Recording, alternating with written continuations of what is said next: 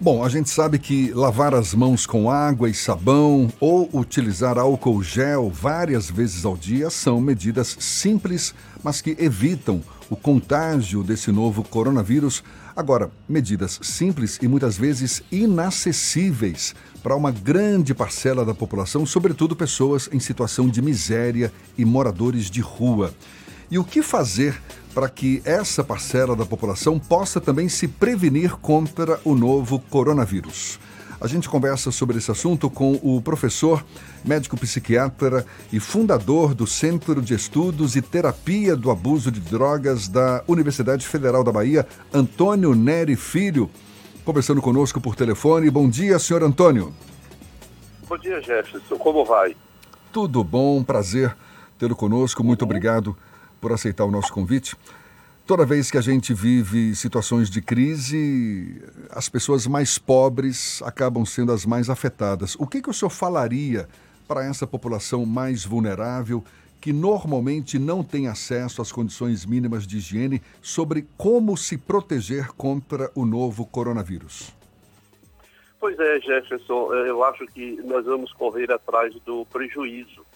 É, faz muitos anos eh, nós temos eh, denunciado e trabalhado no sentido de eh, proteger essas pessoas que eu chamo de vulneradas, porque são pessoas que já estão feridas, como nós dizemos, feridas fisicamente, psiquicamente e socialmente. Nós, há alguns anos, temos trabalhado na universidade, com a Defensoria Pública do Estado da Bahia, que tem eh, uma especializada de direitos humanos que tem eh, lutado eh, para proteger essas pessoas, que em Salvador deve ser em torno de 14 mil. Quer dizer, nós temos um número enorme de pessoas que por diversas razões, diversas razões familiares, de doença mental, de fracasso na vida, ou de serem fracassadas, como alguns colegas podem dizer, essas pessoas estão nas ruas como último recurso para viver.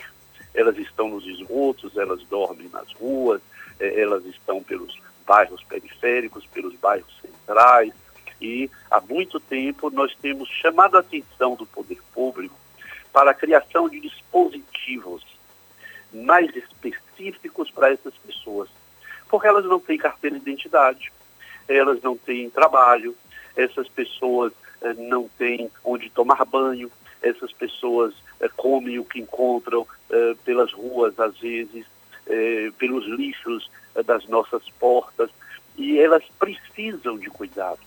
As pessoas não estão nesta situação, Jefferson, porque elas querem. Ninguém escolhe isso.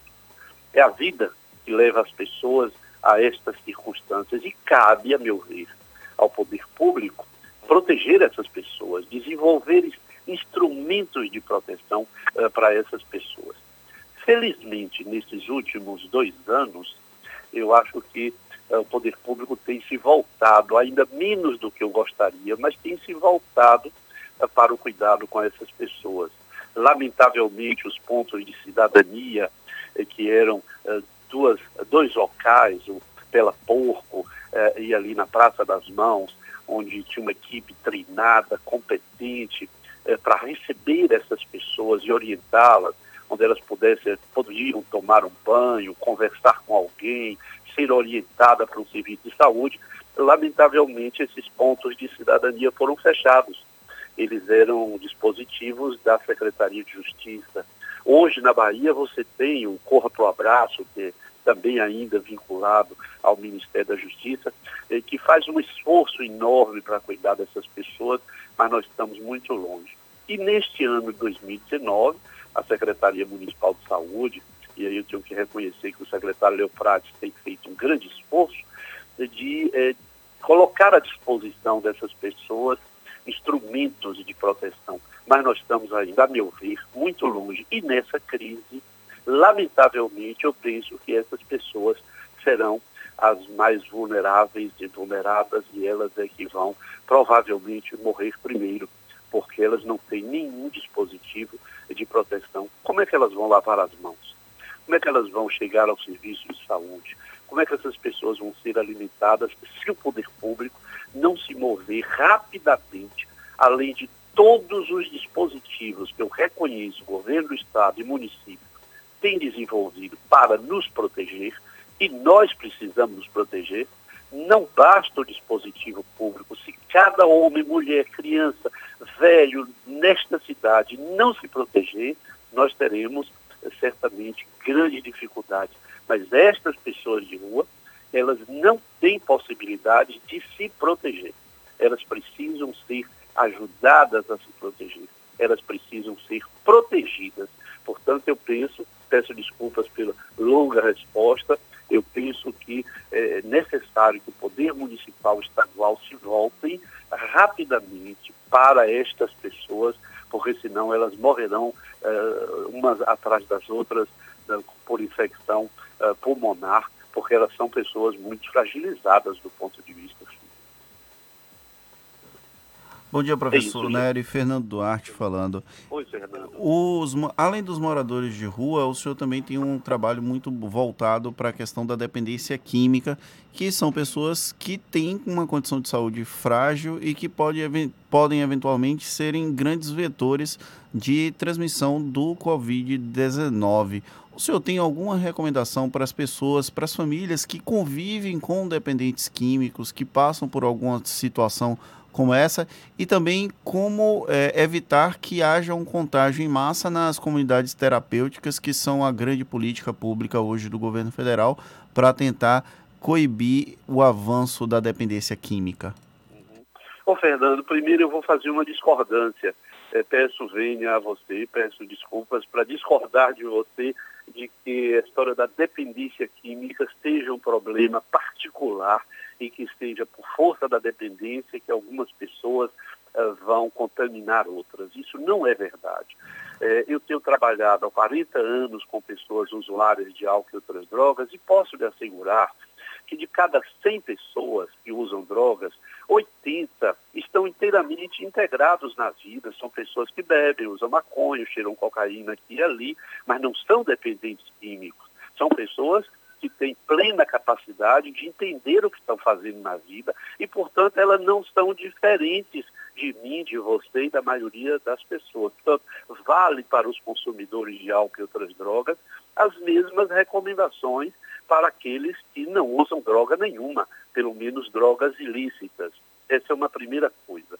Portanto, aqueles 10% das pessoas que estão efetivamente doentes que tem às vezes um transtorno mental, é, que não foi a droga que causou a doença, mas a doença que leva à droga, pessoas que usam drogas pelas dificílimas circunstâncias de sua vida, pessoas que chegaram ao fundo do fundo do poço e que por isso elas são capazes de usar crack, mas não é o crack que leva essas pessoas para o fundo do poço, é estar no fundo do poço que leva essas pessoas a usar esta ou aquela substância. Essas, estes 10%, estão nesse grupo que eu acabei de mencionar, de falar aí a você e ao Jefferson. Essas são pessoas que precisam de proteção do governo. Agora, com relação às comunidades terapêuticas, eu acho que vale a mesma coisa para todos os hospitais. Se as comunidades terapêuticas têm 100, 200, 300 pessoas internadas, é preciso verificar rapidamente quais dessas pessoas necessitam efetivamente de ficarem sob cuidado, porque eu tenho informações e conheço algumas comunidades e verifiquei já há muitos anos que a grande maioria das pessoas internadas em comunidades terapêuticas não deveriam estar lá. Não são dependentes químicos.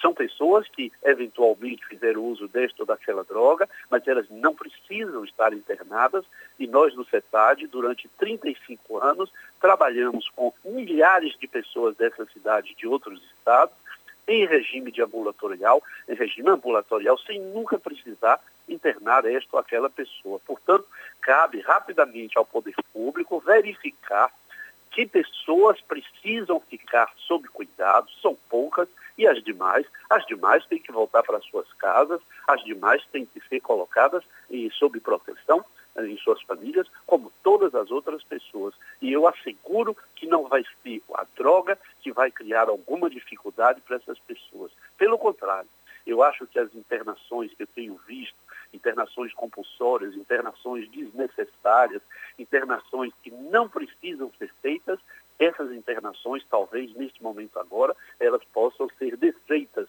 entre aspas, se eu posso dizer assim, e as pessoas voltem para suas casas e busquem outros recursos para cuidar desse eventual uso, desse eventual consumo desta ou daquela droga.